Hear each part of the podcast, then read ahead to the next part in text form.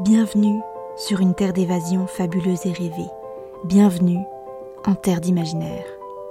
Ici, vous posez le pied sur un territoire inconnu qui ne demande qu'à être exploré.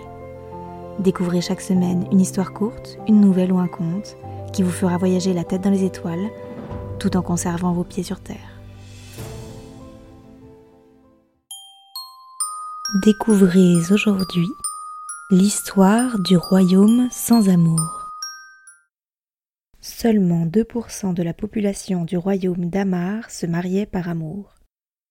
Ce sentiment que certaines personnes passaient toute une vie à chercher n'était réservé qu'à une poignée d'élus, graciés par leur code génétique, ou tout simplement particulièrement chanceux.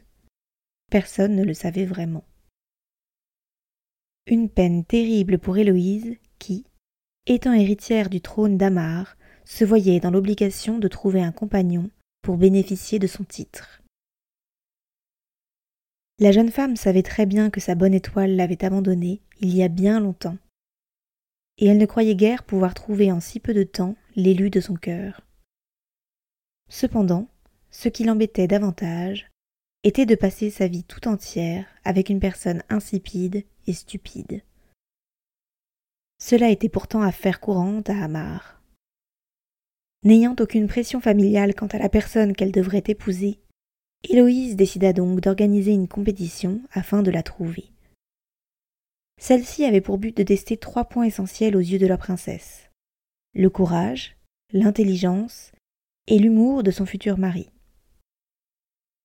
En effet, elle souhaitait trouver une personne qui puisse combattre à ses côtés en cas de conflit, mais qui soit aussi suffisamment raisonnée pour l'aider à prendre des décisions tout en étant capable de la distraire pendant les longues heures qu'ils seraient amenés à passer ensemble. Une invitation fut donc diffusée dans le royaume afin de concourir pour non pas le cœur de la princesse, mais simplement sa main. Contrairement à ce qu'elle pensait, seulement une poignée de prétendants répondirent à l'appel. En effet, la couronne n'attirait guère et les exigences de la princesse effrayaient les éventuels concurrents. Quatre hommes et une femme se présentèrent néanmoins devant Héloïse pour participer aux épreuves. Amarante, Laurin, Junon, Calvaire et Hélios. Dès les premiers instants, la jeune femme élimina d'elle-même deux des concurrents. Junon, car elle sentait l'alcool et le vieux Boulogne alors qu'elle se trouvait à des lieues du trône, et Calvaire, car il portait beaucoup trop bien son nom. Elle n'était que peu convaincue par les autres compétiteurs. Amarante avait un physique bien trop parfait et précieux pour répondre à ses attentes, et Hélios se voyait déjà grand gagnant de la compétition, avant même d'avoir débuté. Quant à Laurin, il était beaucoup trop quelconque pour être à ses côtés. Cependant, par dépit et probablement par ennui aussi, Héloïse annonça la première épreuve. Il devait affronter le dragon à trois têtes qui terrorisait la région de Lerne.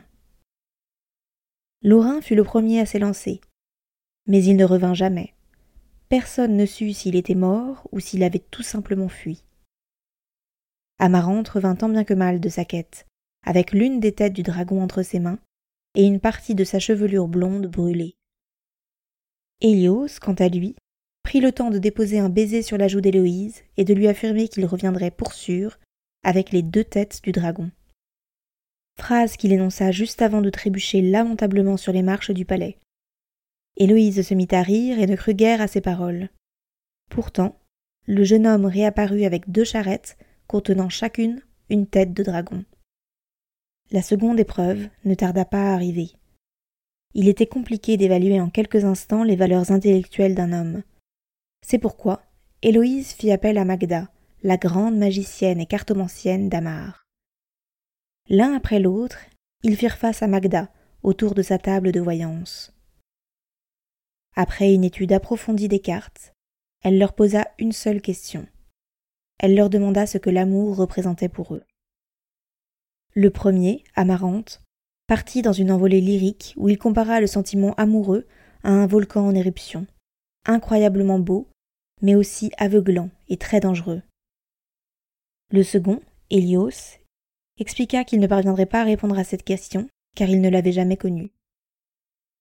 C'est ainsi que la dernière épreuve arriva, celle dédiée à l'humour. Pourtant, au grand étonnement des derniers prétendants, il n'y avait rien de prévu. Héloïse annonça qu'elle avait été suffisamment distraite par cette compétition et qu'elle avait déjà fait un choix. À la surprise générale, la princesse avoua être tombée sous le charme d'Hélios, le prétendant confiant. Sa bravoure n'était plus approuvée, et il avait su démontrer son humilité, tout comme son intelligence, dans sa réponse à Magda, la magicienne. Enfin, elle avait tellement ri de ses maladresses et de son assurance branlante qu'elle était persuadée que leur quotidien ne serait jamais de tout repos.